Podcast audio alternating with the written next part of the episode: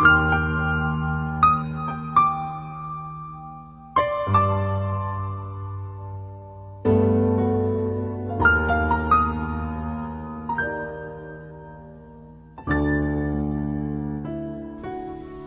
furthest distance in the world.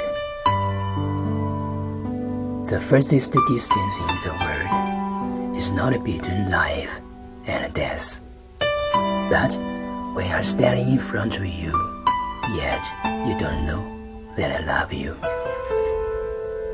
The furthest distance in the world is not when I stand in front of you, yet you can see my love, but when undoubtedly knowing the love from both, yet cannot be together.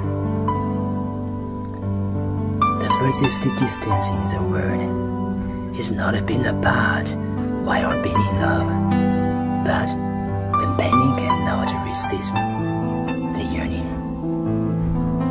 Yet, pretending you have never been in my heart.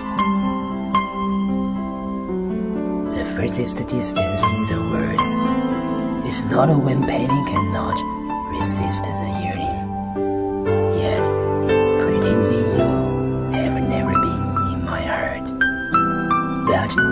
using one's indifferent heart to dig an uncrossable river.